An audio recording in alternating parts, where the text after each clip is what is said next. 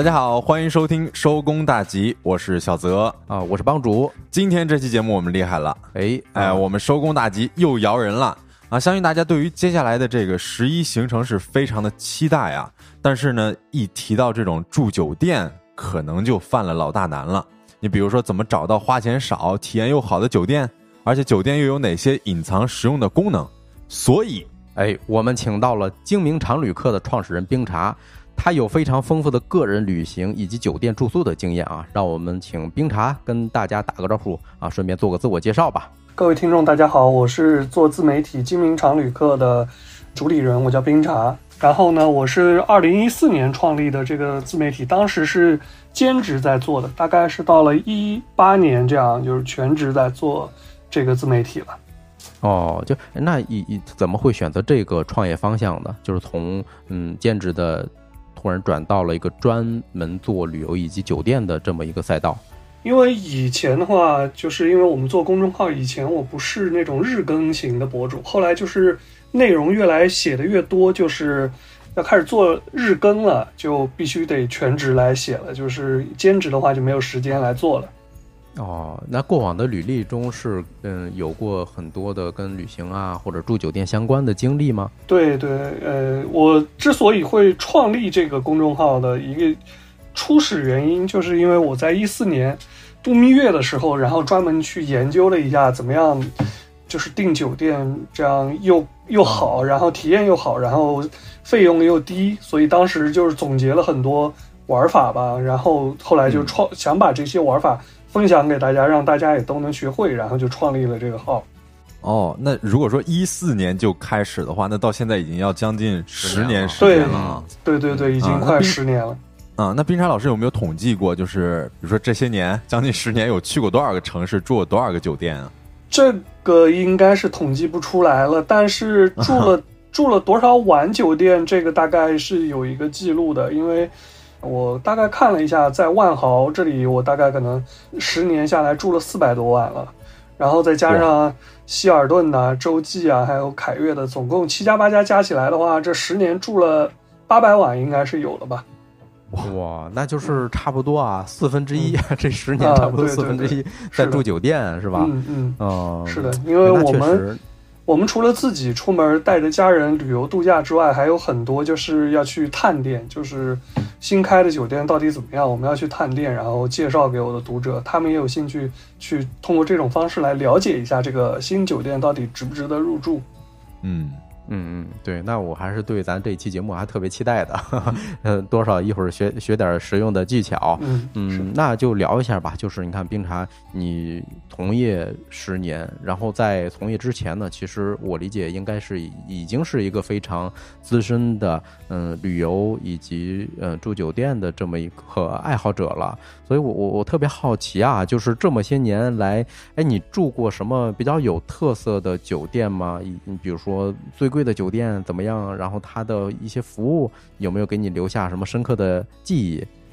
嗯，我觉得比较有特色的酒店是在迪拜的沙漠里边住了一个叫阿玛哈的豪华精选酒店。然后这个是应该是迪拜王室开的酒店，他们和那个迪拜王室还有阿联酋航空都是有合作的。然后这个酒店呢，当时我是用万豪的积分兑换的，然后。当时兑换的这个积分的价值大概可能是三千人民币一晚吧，但是如果你要是自己掏钱去住的话，就一晚上就一万人民币。然后它是一个这种全别墅的酒店，然后也是一价全包的。你的三餐啊，因为它是在沙漠里边，你根本出不去嘛，所以他把你的三餐还有你在酒店里的娱乐游玩全包了，所以就是一个比较贵的酒店。然后他们的这个服务也是非常非常好的，给我印象很深的就是。你每次从房间里出门，可能你前脚走了，然后他的服务人员后脚就进你的房间去帮你打扫一遍。一般正常的五星级酒店可能就是，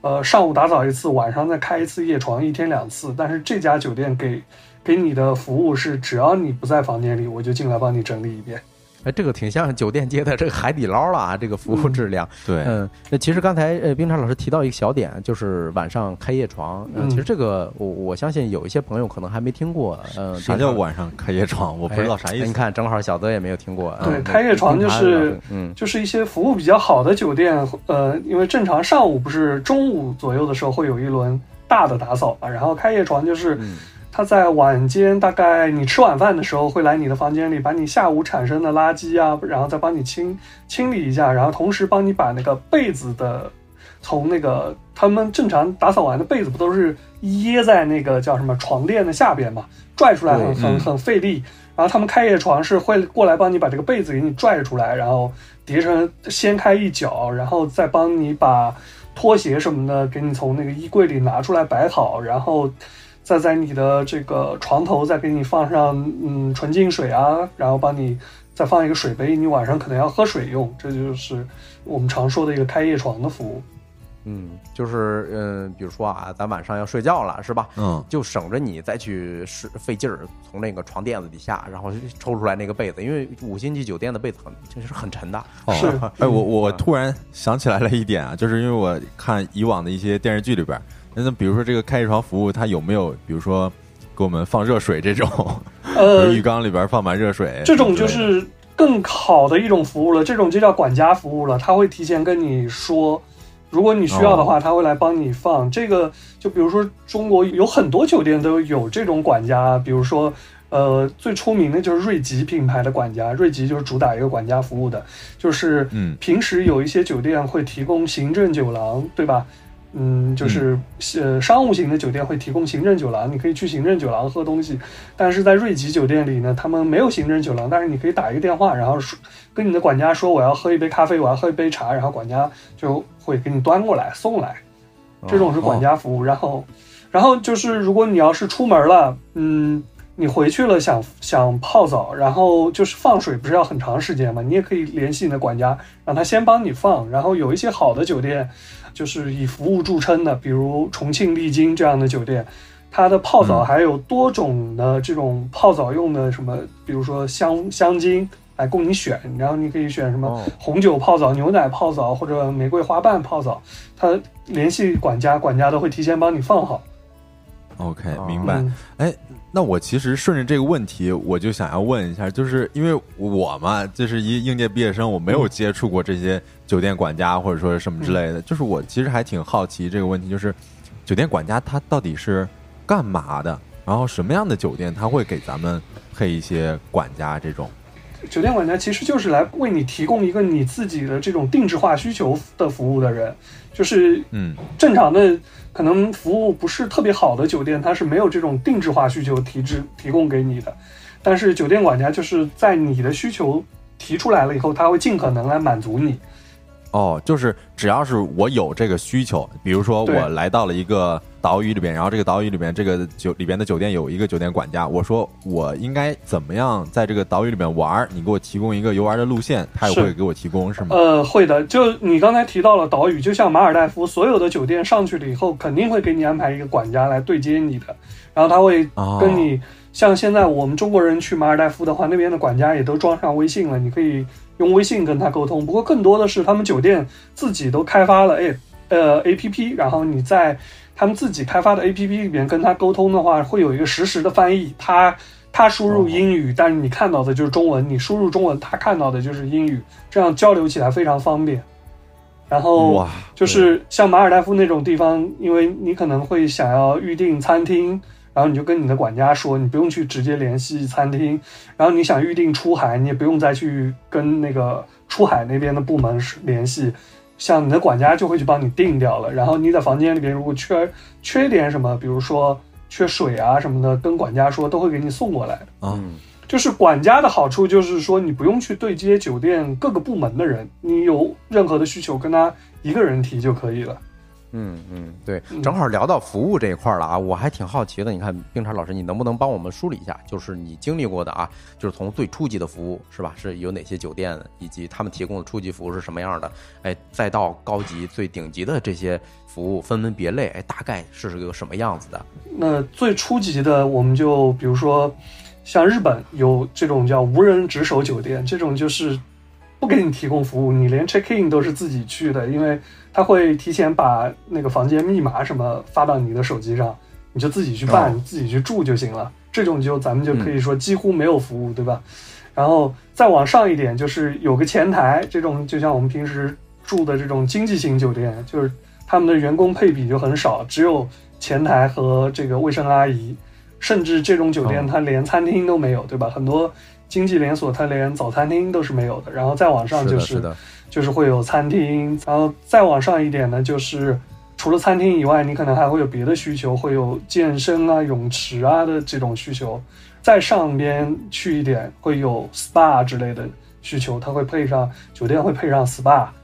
然后嗯，再高级一点的，就是会有行政酒廊啊，这个是标准五星酒店都会有行政酒廊啊。嗯，再往上一些，就是会有私人酒店管家服务了。嗯，哦，明白。就是听起来最初级的就是没人啊，然后再高级一点呢，就是可能人出现了，但是这些人提供的是标准化的一些服务，对。然后最高级的那种是往往是出现一个呃高级管家，他能够满足一些你个人的比较个性化的一些需求。是的，是的，嗯嗯，应凯老师，我还想问一个问题啊，就是嗯哎呀，我觉得这一期节目可能会暴露我很多就是没见过世面的一面。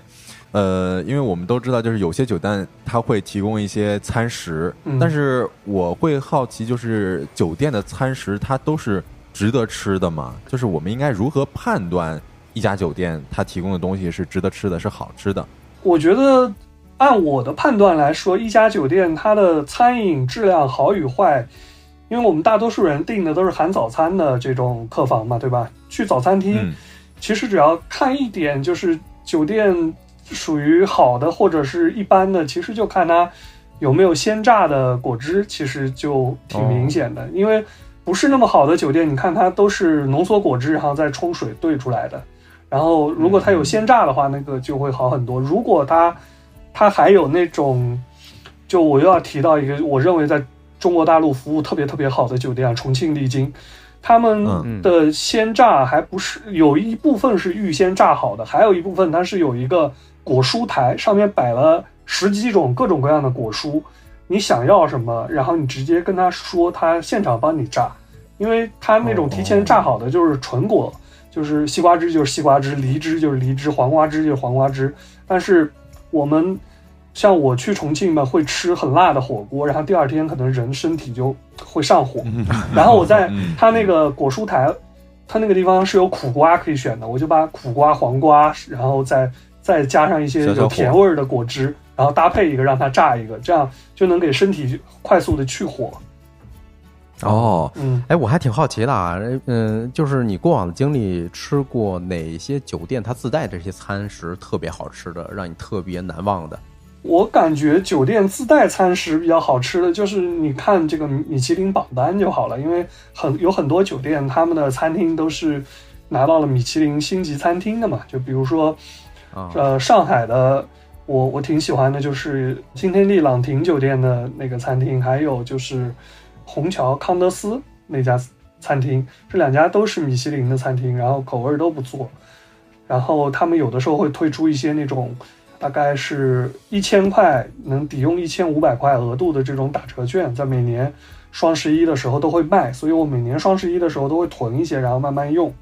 哦哦，双十一，哎，记住了啊，嗯这是一个实用技巧，对双十一的时候一定要去关注。对对对，双十一，因为朗廷这个集团，他们在整个餐饮界都还是比较有名的。就比如说香港朗廷，他们的那个餐厅是米其林三星的；上海的第一家米其林三星也是新天地朗廷摘获的。然后后来后来呢，就逐步又退出了，不是三星了。但总的来说，朗廷呢，他们的那个餐饮都非常非常不错，所以我是一直挺支持朗廷的餐饮的。还有就是凯悦这个集团一直他们也是非常重视餐饮的。你看凯悦，它每年和那个大众点评的那个黑珍珠合作也非常多，他们也有非常多的餐厅是拿到了那个黑珍珠的钻级餐厅。哦，嗯，这个我是之前还真没有留意，因为刚才讲的这些东西我从来没想过啊。比如说上海第一个米其林是由呃，一家酒店星的餐厅是新天地哦，朗廷米其林三的餐厅星，中餐厅拿到的。对，还有一些餐做的很好的酒店，比如说文化东方，文化东方的餐厅也是拿了很多米其林的那个星级的。嗯，对，就是这个跟我的印象就完全不符，因为我觉得就是每次去到一个城市，可能就是首先要感受这个城市的地道美食，但是没想到有些酒店它自己的这个餐饮都非常非常不错，这确实嗯，打破了我的一个刻板印象。尤其你说到地道美食的话，可能就是凯悦的话，你要关注一下。就像凯悦集团，他们就非常重视这个和本土的结合。就刚才我提到的朗廷，它的餐厅可能到哪个城市，它开的都是粤粤菜馆，但凯悦它会和当地结合。就比如说，凯悦它在成都，它就开了一家火锅店。成都君悦里有一个叫八号的八号的餐厅，是一个火锅店。然后凯悦在湖在湖南长沙的长沙君悦开的就是湘菜馆，唯全国唯一的凯悦湘菜馆就开在长沙。然后在西安的凯悦里就开的是这种西北风味的菜馆，所以嗯，就是你可能住在凯悦的这个酒店里边，你去吃它的特色餐厅，其实也是能吃到这种本地风味，不需要你再出去了。明白哦，而且这种高级酒店，它一定是已经帮你精挑细选过了，嗯，不大会踩坑。你出去了以后，可能啊还会踩到坑。确实是这样。对，你看这选好的住宿啊，它带来的体验提升可不是一星半点儿的。对我再我再说一句，就是好的酒店，它有的时候还有一个特殊功能，就是比如说，嗯你看，就是有很多高级餐厅啊，那种米其林的餐厅，你自己去订可能订不到，但是你通过高级酒店的话，他们的和那种高级餐厅都是互相有合作的，让他们去哦订，他们能帮你订到。哦，对，这这个对于吃货来说是一个福音、啊。对，就像 因为还有很多餐厅不是本身也是开在酒店内的嘛，就比如说，呃，香港四季它里边有个龙井轩餐厅，它会给自己的住客保留一定的位子。如果你不是他的住客，可能提前一个月你来订就已经被订满了。但是如果你是他的住客，你跟他们的这个预订部说，然后你是哪什么时候要来住，然后你这天也想吃龙井轩，他们会想尽办法去帮你安排，就是哪怕当时没有座位了，但一定会把你放在第一个 stand by 的名单里，然后空有人取消就立刻把你顶上去。哇，所以这种好的酒店，它的权限还是非常非常大的哈。对，嗯对，呃，除了这个吃啊，就是嗯，还有一些，比如说哪些功能是隐藏的，就是咱们一般消费者可能会忽略，但是呢，它其实做的还挺出彩的。我举个例子啊，就是因为我们有个同事，他他提到过一次，他住了一个五星级酒店，嗯，说他点了一碗热汤面哈，但是人家送过来的时候，其实汤是用一个暖水壶单独盛着的。哎，他觉得这个服务这个功能就特别牛啊，就是远超他的预期，就类似这种比较隐藏的嗯功能和服务。这种服务的话，其实就是看这个酒店自身的这个服务意识了。就有的时候这个酒店，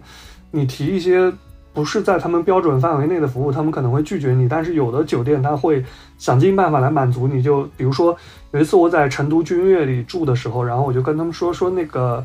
晚上吃宵夜，我说我想吃成都的红油抄手。但这个好像是不在他们的菜单里的，但是他们的厨房还是给我做了一份送过来。本身红油抄手就是成都的一个特色嘛，他们虽然不在、不在这个菜单名单里，但是他们的厨师会做，他就是尽量就帮你做了。我觉得这种服务哦还是挺让人满意的。哎，是所有各地的这种酒店都会有这样的服务吗？那不是不是下的，大多数大多数酒店 大多数酒店还是会按照标准流程来跟你说这个不在菜单上，因为他们可能不在菜单上的东西，他们也不太方便怎么样来定价吧。对对，嗯我我为什么问这个问题呢？因为我突然听到是成都这个地方，对吧？因为我经常会去川渝地区，嗯，哎，我发现那边的嗯好像所有服务业都是都会嗯超出一些你的预期啊。对，比如说啊，在重庆很多捏脚的这种这个修脚，它这些地方都能够给你提供一些你想吃什么随便点，它都嗯能给你做过来。我觉得很神奇，是是 可能是不是跟地域也有一些关系？比如说那当地的，哎，确实人家服务意识会超前。嗯，对，而且他们那边有的时候提供了一些酒店里也会提供一些非常有当地特色的东西。就是我在又说回重庆丽晶啊，重庆丽晶这个酒店我真的非常喜欢。他们在在房间里面，正常的房间可能就给你准备一些什么牙刷、牙膏、什么这些洗面奶之类的，但是他们在房间里面放了那个呃火锅除味剂。就是你吃完火锅以后，他们嗯回去了以后，在房间里给你准备了这个，你在衣服上喷一喷，第二天早上起来那个味儿就会小掉很多。哇，这个好实用啊！嗯，对，这不愧是这重庆的酒店啊，就是我想到你们来肯定会吃火锅，对是的所以我给你们先安排上。嗯，哎，我开辟了一个新功能，我感觉重庆可以给大家配一个肛肠科医生，是吧？那个重庆的有一个这医院非常出名，嗯，是这个跟咱们节目就有点呃就跑偏了。嗯哎，我我正好关于这个酒店经历啊，我还是挺好奇的。嗯嗯，像冰茶，你住这么些年酒店，哎，印象最深的一次是什么呀？就是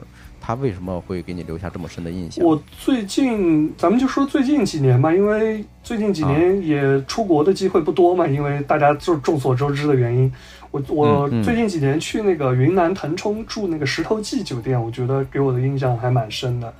它这个酒店就是，首先它服务很好，就是你们刚才说的那种什么，因为它是一个温泉酒店，然后有露天的泡池，它是全别墅的，每个别墅都有露天泡池，然后你跟管家说一声，然后嗯，他就会放水。然后这个酒店呢，正常的放水我们看多了都觉得放水也正常，但是这个酒店它不是管家亲自过来给你放水，它的水是遥控的，他们都已经把这个呃温泉泡池做成电电动控制的了。你跟他说一声，他哦那边在在在前台那边按一下就给你出水了，而且会提前跟你沟通好这个水温怎么样，你你试试要不要热一点、冷一点，他在前台都能控制。这个就给我的、嗯就是当时特别新鲜，我是觉得哇，现在都放水都不用人来了，直接电电动遥控一下就能给我放水。对这个科技还挺满的啊。那有过踩坑经历吗？就是住酒店，踩坑经历的话，那这也很多啊，因为住酒店的时候怎么会不踩坑呢？嗯嗯，就印象最深的一次是什么呀？因为我还挺好奇的，就是你这么资深的一个玩家，呃，可会经历什么样的坑？我觉得踩坑经历大多数都是会发生在这个浴室吧，因为浴室这块儿的有很多酒店，他们的那个当初设计的时候排水系统不太好，经常会哦，出现就是把这个卫生间就是那个从那个淋浴那部分区域的水没有很快的排掉，然后就漫出来了这个样子。对于这种干湿分离没有做好的酒店，我是不大推荐的，因为你外边不是咱们洗脸的这部分区域嘛，如果水都出来了，这里特别潮的话，就感觉心理上的感觉就非常差。明白明白，嗯，那就是冰茶给大家分享了这么些他住酒店的一些体验和经历，嗯，接下来我们想聊一聊哈，就是有没有，嗯，针对这些经历和体验总结出来的一些提升住酒店的技巧。呃，比如说哈，第一个就是，嗯，那我们知道酒店价格一般非常非常贵啊，就有没有一些渠道它能，嗯，让这些住酒店变得更便宜一点，或者说，嗯，什么时间，哎，是能够抢到一些更便宜的这种价格？那第一个就是因为这几年突然发展起来的一个直播，现在直播不都是在做预售嘛？哦这种预售的这种嗯，呃酒店套餐其实是很划算的，就像每年的双十一是飞猪会卖，然后九幺九就是双十一，不光是双十一当天了，就是从十月底到双十一这段时间，飞猪会在做套餐的特价。然后携程每年呢最大的促销是九幺九，它一般是从八月八月中旬就开始了，一直做到九九月十九号。然后每年呢还有就是六幺八也是一个促销的一个档期，携程和飞猪也都会做。然后还有一个春促，就是大概在三月底的时候飞猪会做。这是每年的固定的一个等于说三档大促，然后在这个时候你囤一些酒店的预售券的话，基本上能覆盖掉你全年大部分的这个需求。然后你你看觉得价格合适，目的地你也想去，你就囤，因为像他们两家大公司嘛，都是你囤下来了以后，你不去不约就可以随便退，也不用担心有金资金上的损失。哦嗯，我感觉这个跟比如说美团的团购 差不多。我现在经常就会对囤一些团购券，就是美团的团购也是这样嘛，你可以先团了，然后用的时候就用，不用可以免费退。然后美团最近又出了一个新的功能，就是免费住酒店的功能，就是每天晚上它会有一些酒店没有卖出去的，可能它是和这些酒店商量好的，就是你没卖出去就直接免费给人家住，然后人家帮你来写点评价，就和那个就和它那个大众点评霸王餐差不多的这个概念。哦但我看了一下，就是民宿会比较多，嗯。我最近有听到一个比较新的概念，叫做，哎，可能也不是很新了，就是叫做什么神秘客。就是有一些，比如说高档的酒店，它可以会发布一些招募，让一些比如说没有体验过这酒店的人来体验一下，然后完之后给这个酒店的呃官方写一下反馈，这算是一个呃神秘客，算是一个职业了还是怎么样？反正就让你免费体验。这种应该其实叫酒店试睡师会比较多吧，都是集团内部会有，但是国际连锁的话我没太见过，一般都是国内的酒店集团会有，像华住啊，他们好像是会有这样的神秘客去到处抽查。国际连锁的话，嗯我没有太听过，这个不是针对这个普通消费者的，这是他们内部的一个岗位，就是相当于就是呃隐藏了自己的身份出来检查一样。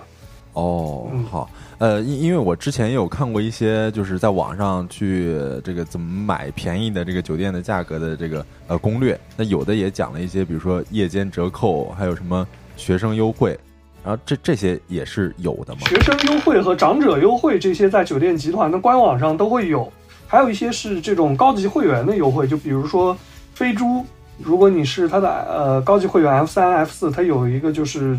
每年可能有四到八次就是订特价酒店的权利，本身可能是嗯八百块一一间一晚的酒店，他们自己来补贴。可能就给你补贴到五百块，然后你一年可以享受这个四到八次这样的权利。然后携程的高级会员，比如钻石、金钻会员，也是有这样的权益的，他会给你一个携程钻石价，让你去订酒店，一年大概也是八次。好，所以就是，如果你选择了飞猪或者你选择了携程，你就是这忠诚于这个平台，你一直在这上消费，然后你就会提升你的等级，然后接下来你等级高了以后，自然就会有他为高级会员提供的一些折扣价格了。明白，这个跟坐飞机也都差不多。对对对，就是跟我的公众号的名字也特别符合，就是这种精明常旅客，就是一个突出常旅客，是常旅客你就一定要要这个专注于一个集团或者一个平台。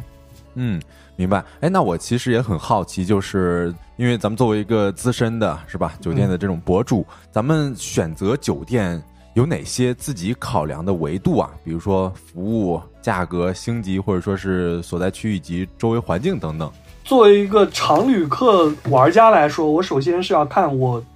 当下这个集团我要选择的这个目的地有哪些集团的酒店，然后这些集团的酒店当下是不是有促销活动，我是不是能够，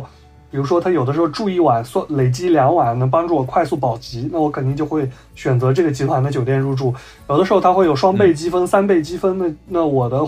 入住的回报积分就比较多，我就会选择这个集团来住。如果在这一圈考虑完了之后，我就会来再考虑一下这个酒店的这个档次，我会选择一个稍微符合自己需求的一个酒店，然后会考虑一下这个酒店的位置啊，呃，然后它的餐饮还有它的景观，景观也是蛮重要的。我选择酒店挺看重景观的，就是窗窗外的风景还是很重要的。嗯，对于你住过哪一个酒店，就是它的景观啊，就给你留下特别深刻的印象。嗯，咱们就说北京的吧。你想，北京的文化东方，它的顶楼的那个那个天台那里是能看到紫禁城的，这个就特别特别棒，哦对不对？然后北京的百悦，它是能天气好的时候也是能看到紫禁城，但它更多的是能看整个长安街、十里长街笔直笔直的这个风景，也是挺不错的，对吧？嗯然后还有像北京的这个千禧酒店，它有的房间是能直接看央视那个大裤衩的，也是蛮不错的景观，我觉得。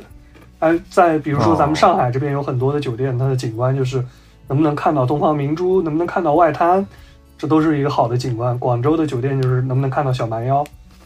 小蛮腰啊嗯，黄浦江是对吧？这个就是跟在地的一些旅游资源其实还结合的还挺紧密的。因嗯为我前两天刚好刷到了一个视频，就是在好像是嗯，哎呦，这是武当山还是哪个山来着？反正啊，张家界好像他们在预售。呃，什么两晚什么什么酒店啊？那个文案就是说，来这个提前让大家感受一下西北风。嗯然后呢，它的主打的就是在半山腰上的那种住的地方，然后透明玻璃等等。当然我没去过啊，我不太确定。嗯嗯，就是突然想到啊，这个可能是跟当地的自然资源是非常挂钩啊。对，除了景观以外，其实还要看你这次出门住酒店的一个目的是什么。你是和家人度假还是来出差啊？如果出差的话，肯定会选择一个距离比较近的到你要出差的地方。嗯如果家人度假，你就会选择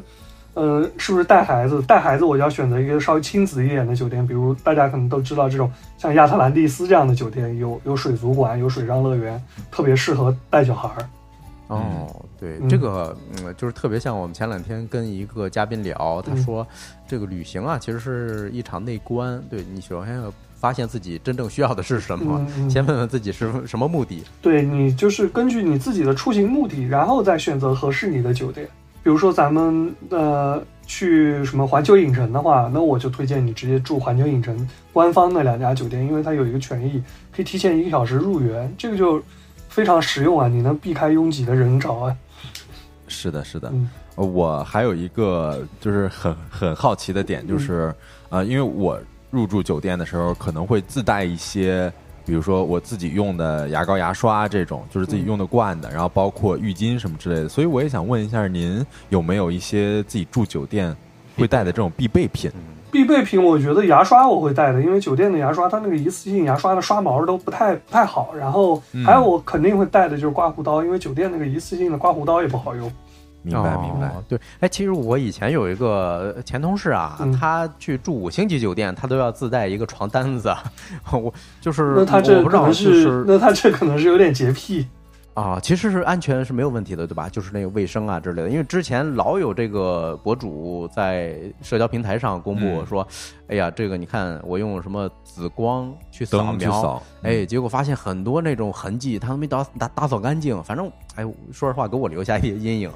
这个其实因为我我也看了那些测评了，那些测评主要是它就是给打扫卫生的阿姨留下的感觉是这间房间没被人动过，因为它就是轻轻的一弄，然后就盖个章就走了，然后不像正常人住过的，你正常人住过了那种什么被子都翻开了、揉乱了。根本就是没办法给你恢复到那样，只有从洗衣房拿出来的熨好的、全新的才能那么板着，对吧？它那个就是不像是正常住过的样子，我所以我觉得他那个阿姨也可能就是觉得这个房间根本就没人睡过，所以阿姨也就没没动。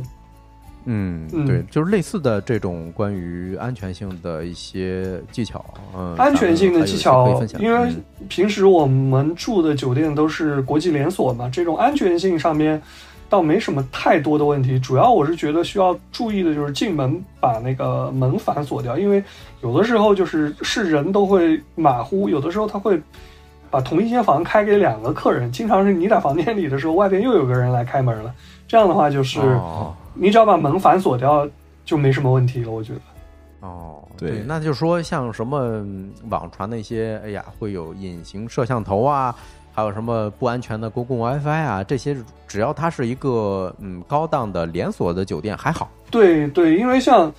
一般的话，你说像什么呃这种就是会隐形摄像头，感我感觉都不是外边的人做的，都是酒店的一些自己的经营管理者他在他来干的。但是这种大酒店的经营管理者都是有比较有职业操守吧，我觉得比那种你看那种偷拍，大多数会发生在什么地方？是民宿，嗯嗯嗯，所以我是嗯我是不太推荐住民宿的，因为这个可能会比较乱吧。最后咱聊一个有意思的点儿啊，嗯就是以前我是在广东读书，所以我们去香港、澳门会比较方便。嗯然后当时我们第一次去澳门住酒店的时候呢，哎，那个当地的同学就提醒我们，哎你们住酒店之前一定要进门之前先敲敲门儿。反正后来我查了一些这个说法，反正看的我还挺害怕的，就是有没有有类似人在啊？对，就是有没有类似的一些禁忌啊？就比如说咱全国或者全世界游玩的时候住酒店，有没有一些跟当地相关的一些禁忌之类的？禁忌的话，就像比如说你说敲敲门这件事情，所有的酒店员工，因为我平时也会接触很多酒店员工，他带着我参观酒店嘛，他们在进门之前肯定会敲三下的。但是至于这个为什么所有的酒店都是这个规矩呢？他们有的人说的是，呃，先看看里边会不会，就是像我说的，会不会有人在里边，然后他们，呃，前台给钥匙的时候给错了，所以先敲敲门提醒一下。当然，你说那种酒店有那种灵异传说，那很多酒店也都有，很多酒店也都有。所以这个在如果就是自己担心这个的话，自己在出门之前在网上先查一查这个酒店有没有灵异事件的传说，因为有很多这个著名的酒店都是在网上都是有故事的。像东南亚那边就是有很多这种岛上的、山里的那种别墅型的酒店，就是不是这种大楼。一般这种高大的楼建筑可能会好一点，大家人都住在一起，阳气重。然后越是那种别墅度假村，越是山里的丛林茂密的，越是有这种灵异事件的故事比较多。哦，嗯，是是是，我记得还还当时有一个非常出名的啊，就是美国有一个连锁酒店蓝可儿是吧？就是很稀里糊涂的失踪了。是呃，据说那个酒店还是挺大的，因为开了大几十年、上百年的一个一个小一百年的历史了，还会出现这种事儿。嗯，所以在外面大家还是嗯，别管说考虑是这个自己吓自己，还是说怎么着的，就是安全第一吧。对，如果就是担心的话，还是先查一查，尤其是欧洲有一些那种古堡酒店，那种古堡都是可能有三四百、五百年的历史了，里边多多少少有一些这种乱七八糟的传说，你信你就别去，不信不怕那就无所谓。嗯嗯，明白明白。哎，刚才那个，其实我们问了很多啊，都是你从啊，就是以一个个人旅行以及酒店住宿的这么一个资深的玩家说的，嗯就是你创业这些年，我特别想了解一下，就是近两年咱们在这个酒店住宿方面有没有观察到一些特别明显的行业方面的一些趋势啊？行业方面的趋势就是，曾经这些酒店呢更更注重的就是一个宣传作用，但是近几年因为开始有这个预售卖套餐的这个做法了嘛，然后酒店就更看重这些自媒体人对他们是不是能带来转化，最直观的就是能能不能帮他们把这种套餐给卖出去，因为如果你是直接按照这种日历性质去定的话，不太容易能看到成果。但是套餐的话，因为是大家先囤，就比较容易能分析出这个达人他的这个带货能力。所以现在酒店集团更多的是从过去只是一个宣传曝光，然后它也开始转化成需要销量。哦，也就是他现在感觉更务实了，就是他的销售渠道以前也许是，比如他在官网上卖，或者说跟几个 OTA 平台卖，然后现在他其实还是想嗯扩展一些，就是类似于像咱们这种啊，就是比较有影响力的博主是吧？跟咱们也做一些合作。对对，就是我们也是帮他的官网或者 OTA 的套餐在卖，只是我们是带我们自己的流量给他，因为过去、嗯嗯过去这三年酒店也变得务实了，大家都是想尽量的是能能赚点钱就赚点钱，因为过去这三年大家可以理解酒店有多惨。是是是，哎，那那个海外还有就是咱国内就是这种住宿的人啊，还有嗯以及消费者的选择呀这一块儿，不知道冰茶你这边有没有什么观察呀？嗯，海外的话，我觉得因为现在不是泰国对咱们免签了嘛，然后泰国的话现在还挺火的，我觉得泰国挺火的。然后还有就是最近有一个明显的趋势，就是去沙特旅游的人也多了，因为沙特过去是不让人去的，然后他从二零一九年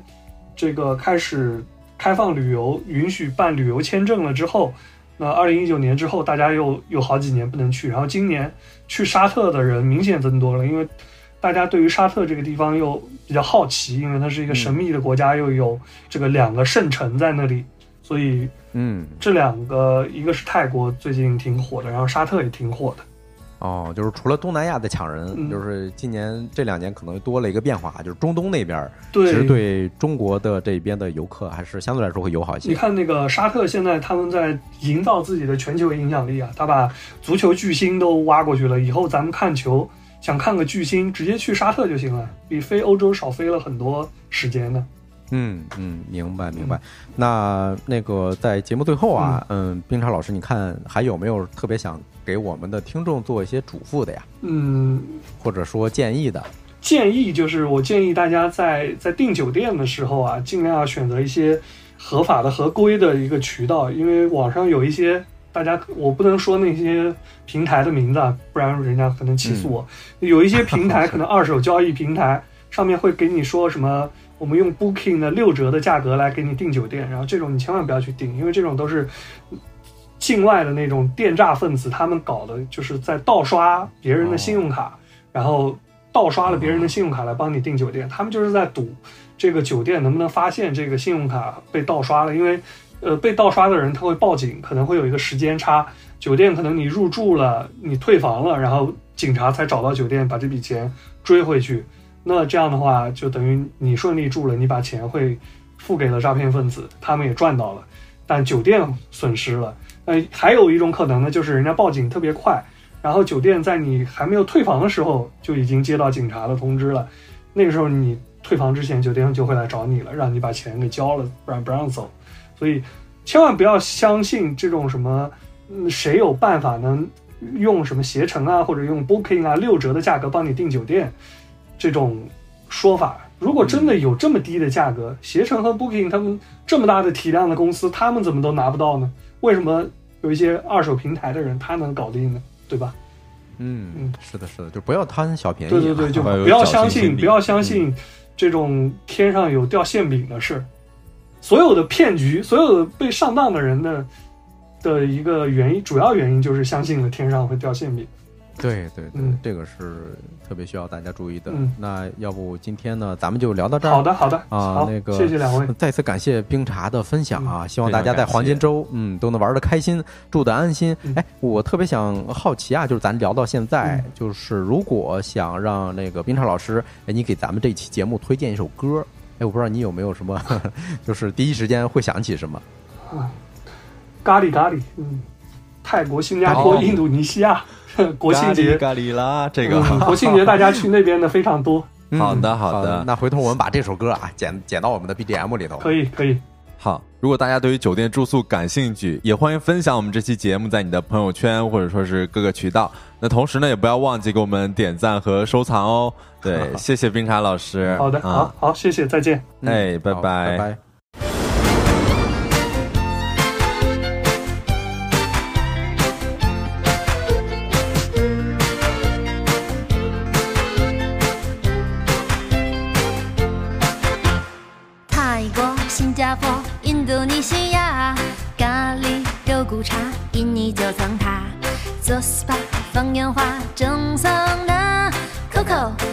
头、Mango Mango，